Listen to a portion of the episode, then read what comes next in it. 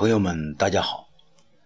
今天呢，我们接着说《智胜东方朔》第一部《天纵奇才》第十三章《丞相与大帅》。清晨呢，太阳还在微曦中孕育着。成明殿内早有二人率先来到，他们分别得到武帝和太后的诏命。提前上朝商议要事，这两个人呢，便是吉安与公孙弘。两个人都是武帝即位时应召而来的贤良。如今呢，一个在御史大夫手手下做大中大夫，一个是郎中令，都是朝中重臣。吉安看到公孙弘比自己到的还早，就说。公孙大人早啊！公孙弘呢乐了。吉大人，你不是也来了吗？吉安的直言不讳。公孙大人，听说太后派索中到你府上去了。是啊，听说太后也派东方朔到您府上去了。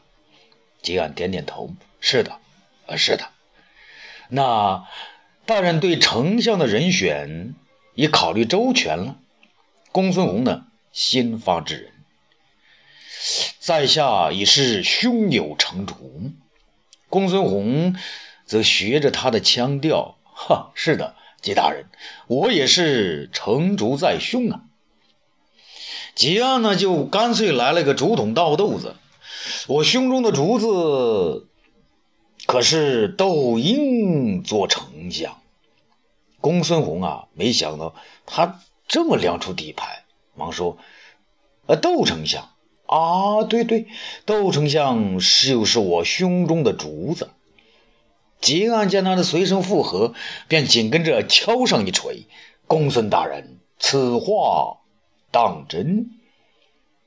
公孙弘呢，有点口吃了：“哈哈，吉大人，君子无戏言。”吉安呢，来了个寻根问底。那前几天你还说你的老师董仲舒是最佳的人选呐？公孙弘笑了：“吉大人，此一时彼一时嘛。”吉安单刀直入：“那皇太后的一百两金子。”公孙弘呢，急忙是打断话茬：“啊！”皇太后，皇太后岂止只有一百两黄金啊？一千两、一万两也有的是啊！吉安乐了，哈哈大笑。这时呢，司马相如和灌夫二人也来到成明殿中。这公孙弘呢，连忙上去打招呼：“啊，司马学士，你也来了。”司马相如回答道：“臣奉皇太后之命，早一点上朝。”那吉安则问灌夫：“灌将军，你怎么来了？”灌夫不以为然地说：“老臣应皇上之召，呵呵，来凑凑热闹啊。”四人是面面相觑，大家都明白了是怎么回事只听到一声召唤：“宣早到朝上的几位大臣上殿。”那原来是东方朔的声音。他们呢，急忙整理衣冠，走向。未央宫的正殿，在大殿之上呢，武帝是端坐中间，后边伺候的不是所中，而是东方朔。几位被召见的大臣行跪见之礼后，分别呢被赐坐于左右。一旁的宣室之内，所中领着皇太后入座，太后呢让所中呢把门呢半开着。武帝打量这些大臣们一眼，说道：“众位爱卿，太皇太后丧事已毕，这朝中的大事也该定了。朕曾命窦婴和田汾二人代理丞相之职。今天召诸位爱卿早点前来，要请你们各抒己见，看看他们谁当丞相最为合适。”这灌夫呢是个急性子，那急忙站起来说：“陛下。”臣在先帝时，曾随魏谢侯窦婴出兵平定七国之乱。窦婴文有文韬，武有武略，为扫平七国乱贼，立下汗马功劳。那时，就连大将军周亚夫都说，他只是带兵安营之才，而窦婴才是安邦治国的丞相之才啊！这皇太后在宣室内呢，皱了皱眉头，他没想到，是由这个人先说了有利于窦婴的话。司马相如则接过话来：“陛下。”臣以为田汾田大人在陛下刚即位时即为太尉之职，也是位至三公。如今太皇太后的丧事，田大人为秦陵使，大事小事安排的井井有条。老臣心里人人称道，臣以为田大人为丞相更为合适。东方朔呢，向裤裆附近的摸了摸。好像有狮子咬人，司马相如马上红了脸，而武帝和众人呢却大笑了起来。然而宣室内的皇太后不知外面在笑什么，她点了点头，向所中呢使了个眼色，意思是说这一百两黄金没有白花呀。所中点头称是。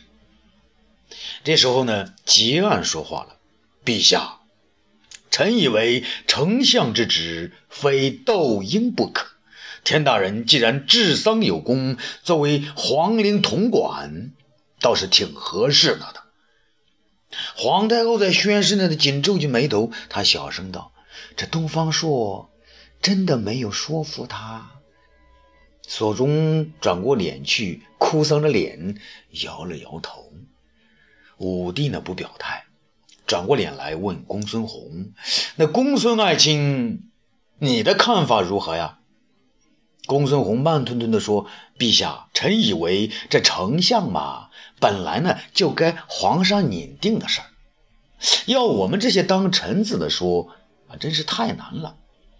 朕今天要你来，就是要你说个明白呀。”公孙弘躲不过了，便说：“臣以为窦婴做过丞相。”可他却被皇太皇太后，也就是他的姑母给免了。这个嘛，就说明当年太皇太后也以为窦婴做丞相不太合适，而田汾田大人要做丞相嘛，臣以为只要是太后的旨意，也是皇上您的旨意，也就是臣的意思。武帝一针见血，那你是说田汾当丞相挺合适喽？公孙弘忙说：“啊，皇上圣明，皇上圣明，皇上说田汾行，臣以为他就行。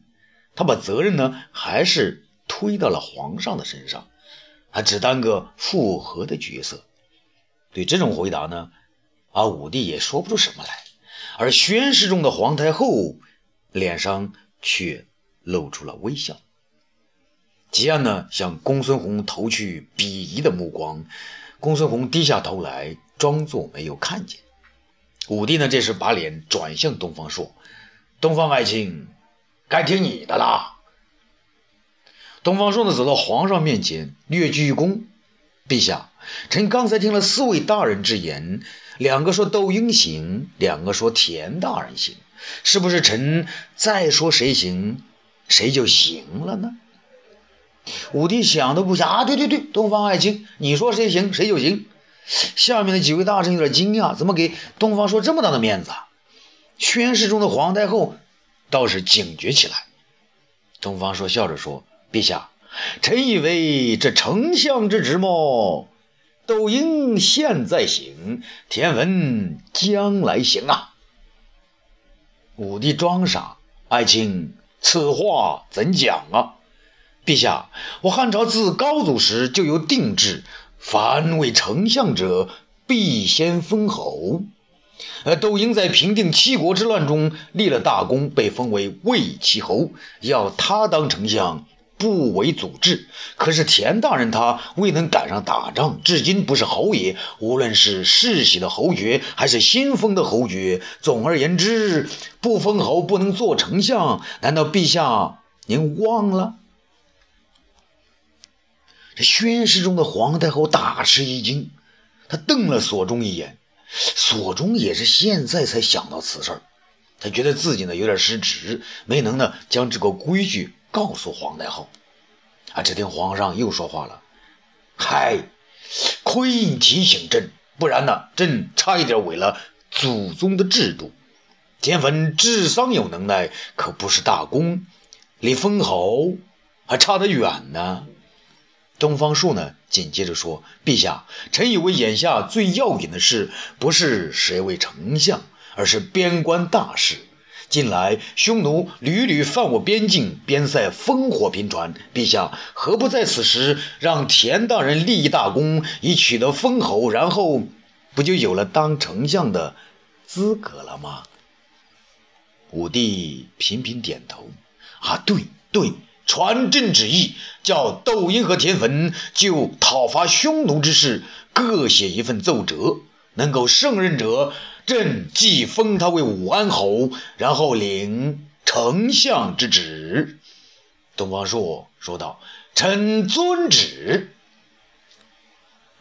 这宣室之内啊，皇太后是双眉紧锁，她对这个锁中说：“快宣田汾来见我。”说完离座而去。这大殿中，见高兴的朝这个东方朔呢伸了伸大拇哥，却向公孙弘呢伸出了小指头。东方朔吐了吐舌头，大家都笑了。突然，索中呢从宣室中走了过来，转向东方朔说：“皇太后懿旨，请东方大人到朝阳宫去。”众人呢顿时肃静下来。这回吉案呢，学着东方朔的样子，伸了伸舌头。这朝阳宫中啊。皇太后一肚子的气，一股脑的呢往田文的身上撒。你还要当丞相，连当丞相的规矩都没弄懂，还让我舍上脸给你争？你想想看，我朝从高祖至今，哪一个不是先封侯后拜相的？田汾呢连忙从座上是站起来，一时呢不知道怎么回答。太后仍然气愤呢。你在朝中这么多年，没有几个人愿意替你说话，你的人缘哪里去了？我拿出金子，好歹呢都堵住了一两个的嘴，可你连自己有没有当丞相的资格都没明白，说往下怎么办？田汾呢只好是跪下磕头，请太后为弟弟想想，先让皇上给我封个侯什么的。胡说！你以为汉家的侯爵是谁想要就给的？必须领兵打仗，战场上立大功才行。就凭你这个样，还想统兵呃的打仗？田汾呢，抬起头来，眼巴巴地看着太后：“姐姐，那就别让弟弟当丞相了。田汾没那个能耐呀，没有出息，只恨我王家没有男儿，骗你有你两个姓田的弟弟。对了，你那个弟弟田胜。”更是什么都不想要，什么都不想争。你们想想，我隐瞒身份来到皇宫快三十年了，受了那么多的气，脑袋都差点掉了。为的是什么？为了能让你们咱们自己的骨血能够得到天下。终于熬到我的儿子当了皇帝，可一亲呢，偏要听窦太后的，一听就是六七年。这么多年，太皇太后就像大山一样压在我的头上，让我喘不过气来。窦婴当年为什么能当丞相？因为他是太皇太后的侄子，如今我母仪天下，难道就不能按我的意思行事，让我的弟弟当政？皇上说你无用，你还真的无用！起来，别给我们王家丢人。这田汾呢，只好站起来，他嗫嚅地说：“可是立功封侯之事，还得姐姐您您想办法呀！”哼，什么都指望我来想办法。他停顿了一下，梳理梳理头发。渐渐平静下来。这样吧，姐姐给你个机会。如今皇上呢要对匈奴用兵，你要是有胆量，就接下这个活我让皇上封你个武安侯，然后呢再当丞相。田汾哪敢答应此事啊？他说：“太后姐姐，我对领兵作战之事，那想都没想过呀。”太后更火了。啊，果真是个没出息的东西！亏你还是个男人，一提起打仗你就尿裤子了，不是？田浑还没说话，那腿就抖了起来。姐姐，太后陛下不是弟弟胆小，您想想看，弟弟呢从小在家呢只多骑过驴，后来托您的福当了官，整天都是坐车和坐轿子，马都不会骑。您让我去这个统兵打仗，不是要弟弟去送死吗？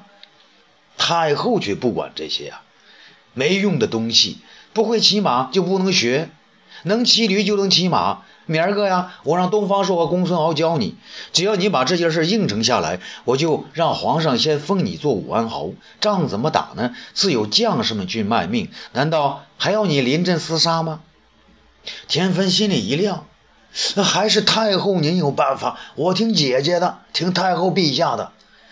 所中的这时走过来，启禀太后，大行令王辉到，叫他进来。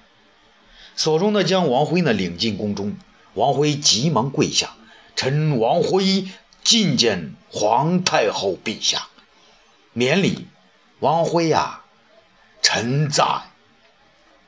太后呢和颜悦色地说：“哀家听说你有大破匈奴的妙计，说与哀家和田大人听一听。”王辉高兴的脸上开了花。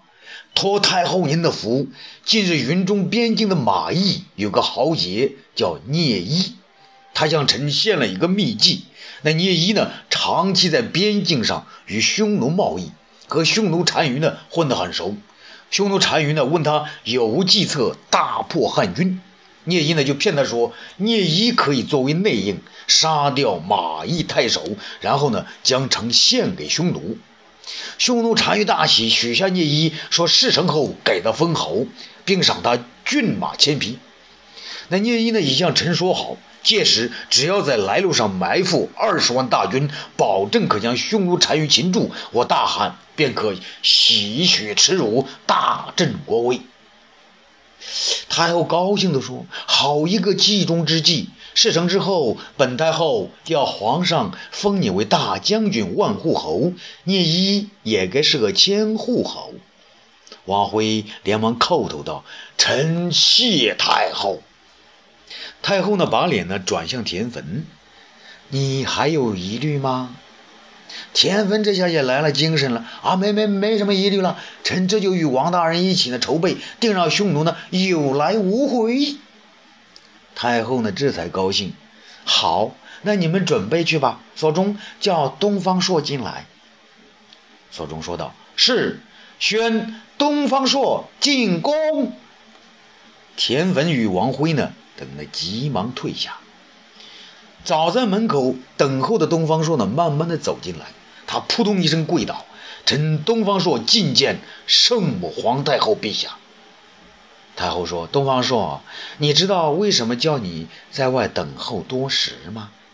臣东方朔之罪，臣未能说服结案。那将种，臣与他谈了两个时辰，就是谈不赢他。”太后宽慰地说：“他是个犟得出了名的人。”本太后知道，可是东方朔，你为什么不早点提醒本太后？本朝的先例都是要先封侯后拜相的呢。